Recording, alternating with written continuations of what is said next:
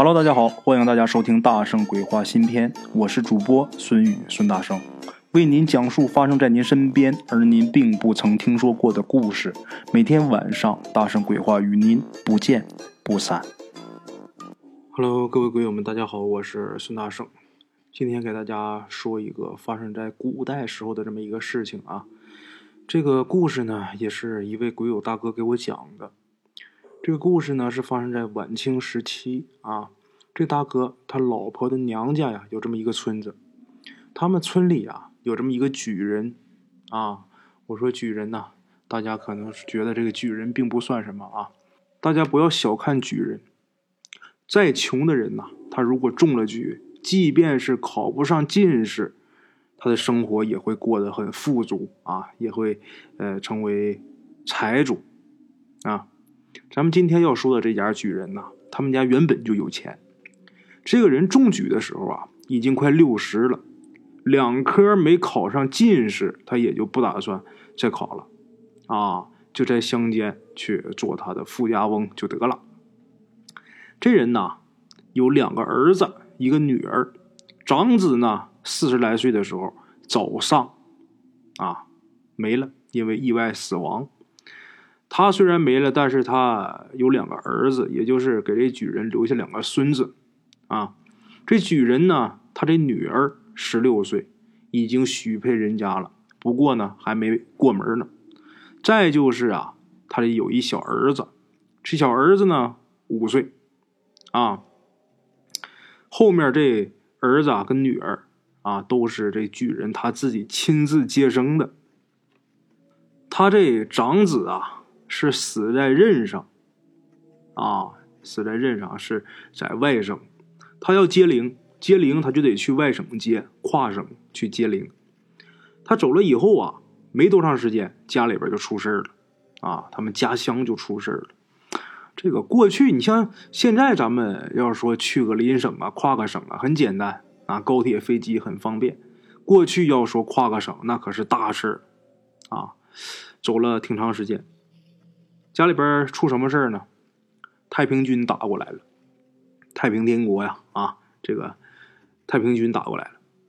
他既是财主，又是念书的，他家里人都很害怕呀。同时呢，因为家里边这主人不在，出去去接灵去了嘛，这个妻子呢又做不了主，所以啊，他们全家没能都跑啊。那么想，那现在不跑，太平军。如果杀到咱们县城的话，那你再想跑，那可就难了。为啥呢？因为大户人家呀，他不像这个平头老百姓，他能拔腿就跑。那么大家业在那儿啊，你说跑了，这些家产怎么办？是吧？跑是跑了，这家都让人抢光、烧光了，那以后再回来还怎么活？最后啊，还是他这大老婆做主啊，做什么主呢？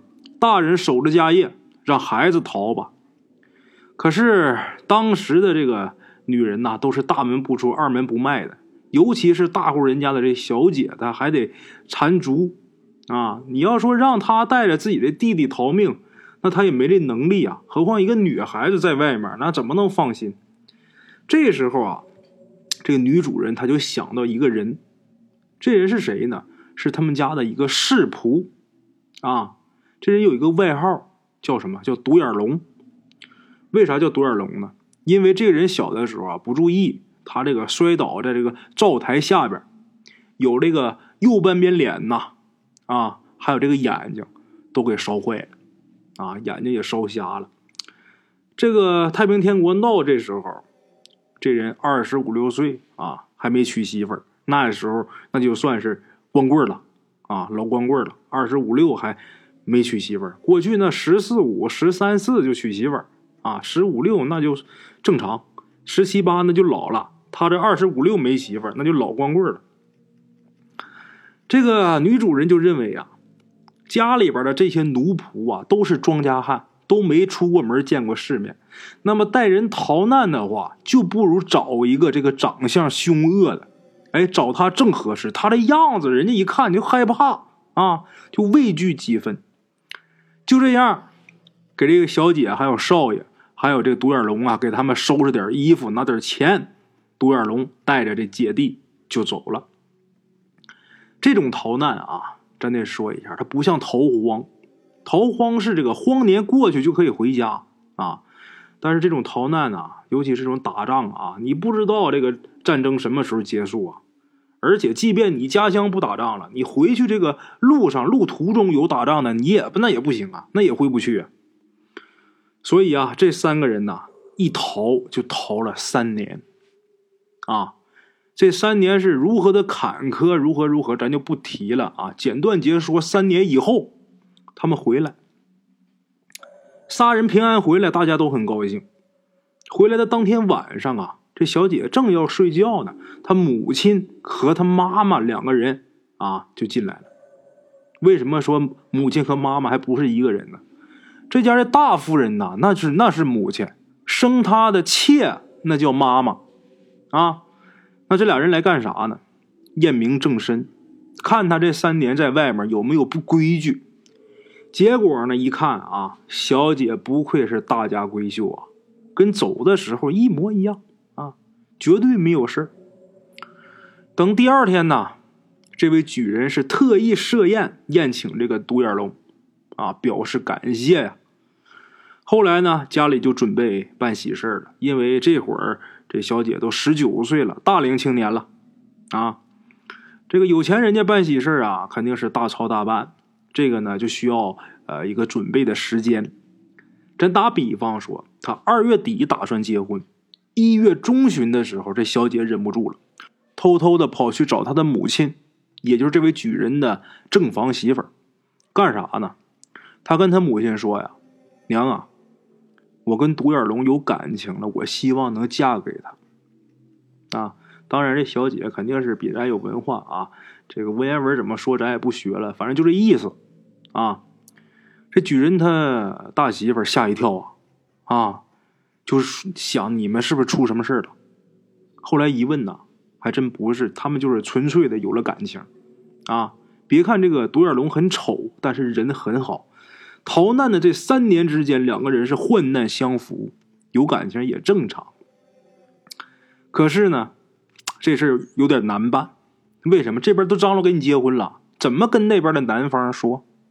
啊，这男方先搁一边，就单你爸这关就过不去呀。啊，那是个老古板呐。哎呀，想不出来办法。后来呢，这位小姐跟她亲妈也说了，这仨人啊在一起想招，还是想不出来。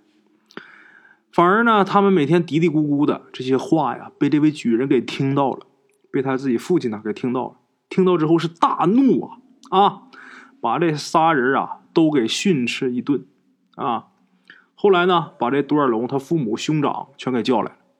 刚才咱说独眼龙是他们家的世仆，他这个父母啊，还有这个哥哥都在这个举人家干了一辈子啊。把这事一说，这独眼龙他爸啊，从小就跟着这个巨人。别看他不识什么字啊，但是也挺古板的。回去之后就把这独眼龙给暴打一顿，然后赶出门。为什么？因为过去那个时候，长幼尊卑呀。这个次序啊，你是奴，你是仆啊，你是官，你是兵，分的是很明确的。不是有那句话吗？列兄一眼，仗打八十，那都是轻的。大清律你们去看啊，真的啊，就是这个儿子跟父亲说话的时候啊，如果有不敬，或者是说这个弟弟跟哥哥说话的时候，你要是骂了他一句，那刑法上都写的很清楚。谁骂谁打多少下啊？有的是打打这个板子，有的是打多少棍，有的是掌嘴，那是很清楚的。大清朝对这个尊卑次序啊是相当严格了。你一个仆人，你是奴啊啊？你怎么能这个喜欢主家的大小姐呢？这不行啊，越格了。回去之后啊，把这段龙暴打一顿。然后赶出去了。在这个小姐结婚的前一天晚上，这小姐想不开，自己上吊了。啊，这举人也很愤怒，本身他就是举人，啊，自己女儿怎么能这样呢？太无耻了！啊，因为一个下人，你他妈上吊死了，你坏我这门风啊！我那边怎么交代？你丈夫那边怎么交代？我这女婿我怎么跟他解释？很生气，同时也是因为风俗啊，就这个两个不好并到一起，这个小姐就没进祖坟，就很潦草的就给埋了。咱再说这独眼龙，他被轰走以后啊，就跑到县城，给有这么一家人家啊是买卖铺啊，给当小工。听到这个小姐自杀的这个消息，他自己呀一阵心疼啊，病倒了，病倒了又不吃药，然后天天又想小姐，还得挣扎着干活，没几个月，独眼龙也死了。啊，独眼龙这个父亲呢，听到之后也是暴怒，认为啊他就该死，啊，很无耻啊，啊，怎么？就想人家主家小姐，就想着自己都活不了了，你还有没有点规矩了？死了就死了吧，啊，我不管他。那他说不管，那怎么说也是自己儿。他媳妇儿还有这多尔龙他哥，啊，舍不得呀，人家妈妈跟哥哥舍不得呀。然后呢，呃，去这个县城啊，把多尔龙的尸体给拉回来了。他的父亲呢？也就睁一只眼闭一只眼你弄回来就弄回来，但是坚决不让进祖坟，也是找了块地方，草草的就给埋了。啊，又过了十几年，咱说这个小姐的父亲，这位举人呐，自己身体不太好，啊，不大好，觉得自己可能没有长久的日子，然后呢，就请来一风水先生，请风水先生给自己看看墓地。其实他们家是有祖坟的，就是让先生看看以后我这个墓怎么建好啊。这活呢，并没有什么呃大工程，找这个风水先生来。但是这举人呐，对这先生却依然是很客气、很尊重啊。这个接待先生啊，都非常呃客气。这先生也觉得呀，这个宾主啊，我们两个处的很融洽啊，说。有机会啊，应该给你多帮帮忙，额外啊再给你帮帮忙。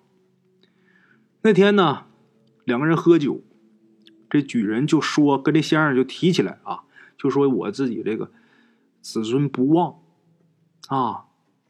先生您看，我那大儿子那么年轻就去世了，我这大儿子跟我死那女儿啊，他们俩中间呐也有过几个孩子。可是都没留住，很小的时候就都夭折了。现在呢，有一子两孙，小儿子也结婚几年了，到现在你说他也没养活个孩子。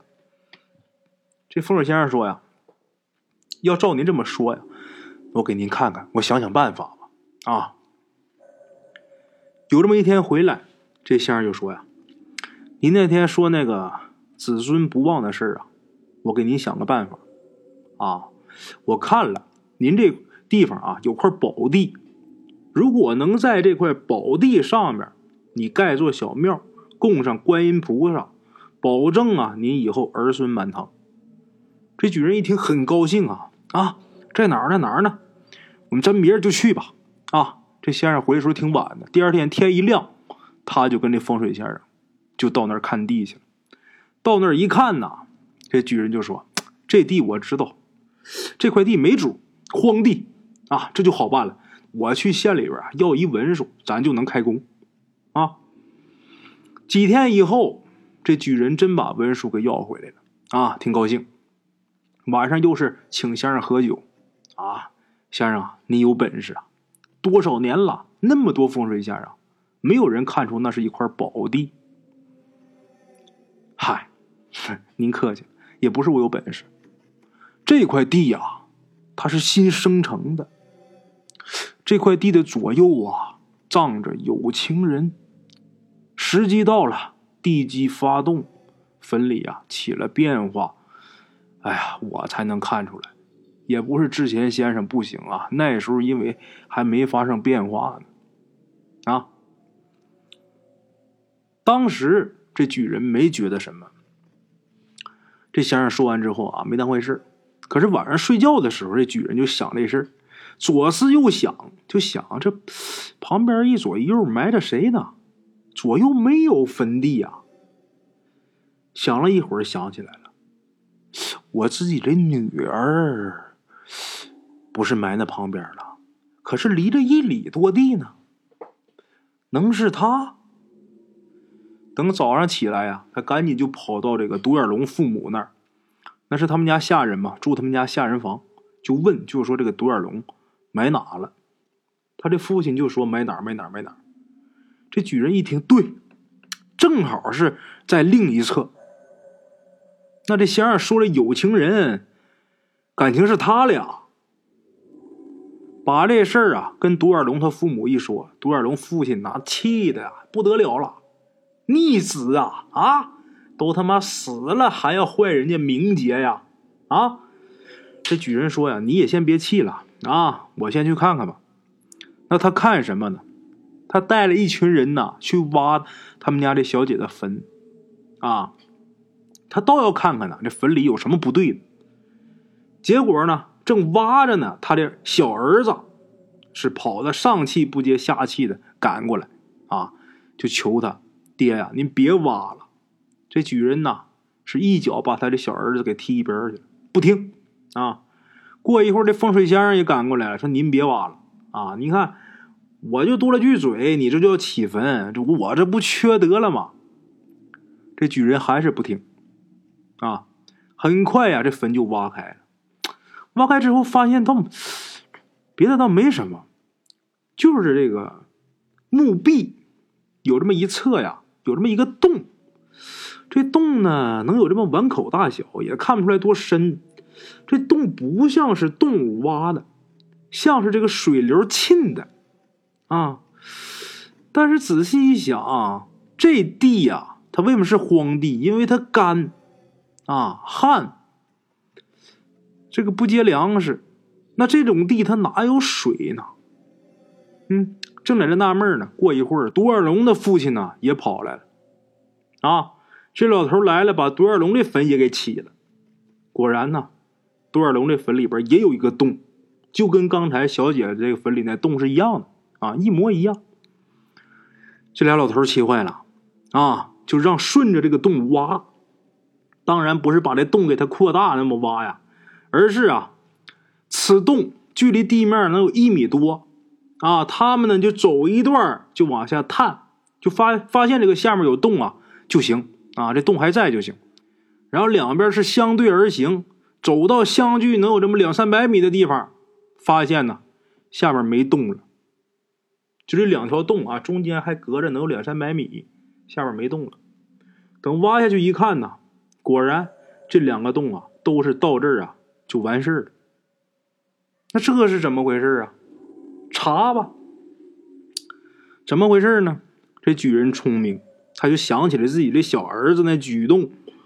我怎么起坟的时候他那么激动啊？把他叫过来。叫过来之后一番追问呐，明白了。他这小儿子就看这个独眼龙跟他姐姐这个感情啊，很感动啊。他俩死了以后呢，他这小儿子呢也很悲痛。后来他这小儿子长大以后结了婚了，从朋友那儿听说他们临县有一个高人，然后他就找去了。他们家有钱呢，而且就剩他这一个儿子了，所以他花钱不在乎。这高人呢是有了钱就能办事啊。他去了之后，告诉他一个方法，就说你呀，先回去看看你姐姐跟这个独眼龙有没有投胎。如果没有投胎的话，那就是心有不甘。那你再拿钱再来，我再告诉你怎么办啊！我再帮你办这事儿。结果他小儿子回去发现他没投胎，他是怎么看出来？这高人教给他啊，怎么怎么看？发现没投胎，他又带钱又去找这高人，这高人又教给他一办法，用这个办法就可以呀，拘唤鬼使啊。这鬼使呢，这个使啊是使用那个使啊。这鬼使他就慢慢的会把这个两个人的墓给打通，一旦啊这两个墓要是通了气儿了，这俩人呢就可以去投胎，而且下辈子就是夫妻了。啊，这事儿是两年多以前的事儿以这个速度啊，如果再有半年，这洞就能打通。啊，这洞是谁打？小鬼儿打的。这风水先生呢，呃，还有这举人的老婆呀、妻妾，都劝劝这位举人啊，就说把坟重新给填上就算了。啊，可是呢，这老顽固啊，说不行。啊，我如果这样的话，我对不起我女婿。什么女婿？就是那个他女儿还没过门那女婿。啊。独眼龙的父亲也不答应，啊，逆子啊，他妈死了还勾引良家妇女呀，啊，这是良家妇女鬼了，那算是呗，啊，结果呢，这小姐跟独眼龙的坟呢都被迁到几十里以外，还隔了一条河，啊，他的小儿子呢也被这举人给轰到外省去了，省得他在家呀在做什么手脚。简短截说，又过了十来年。这举人呐去世了，这独眼龙他爹呢死的是更早啊。举人的小儿子回来，他爹死了吗？他回来，回来之后就跟独眼龙他妈就商量，就说把他俩的坟迁回来合葬行不行？这独眼龙他妈跟他哥没有意见啊。然后他小儿子又去问高人。但是原本那高人已经死了。这个新找的这位高人呐，就说他俩这时间有点太长了，能不能有个好结果呀？谁也不知道啊。好了，各位老铁们，今天这故事说完了。如果让大家评价的话，大家可能会说呀，这个举人这么迂腐啊啊！逼死自家女儿不算，还就连死后的事他都要管，听了让人挺生气的。可是呢，在过去那个社会啊，这个封建社会里的时候，这种事情是常有发生啊。如果用那个时代人的目光来审视我们今天的话，他们会很不理解。就好比我们用今天的目光去审视过去啊。所以今天这个故事啊，我就不加以评论了啊。好了啊，感谢各位老铁的收听，咱们明天同一时间不见不散。OK，各位老铁们啊，咱们今天的故事呢，先到这里。感谢各位好朋友的收听啊，我的投稿微信是幺八七九四四四二零一五，欢迎各位好朋友加我的微信，点赞、转发、评论。今天呢，故事先到这儿，咱们明天同一时间不见不散。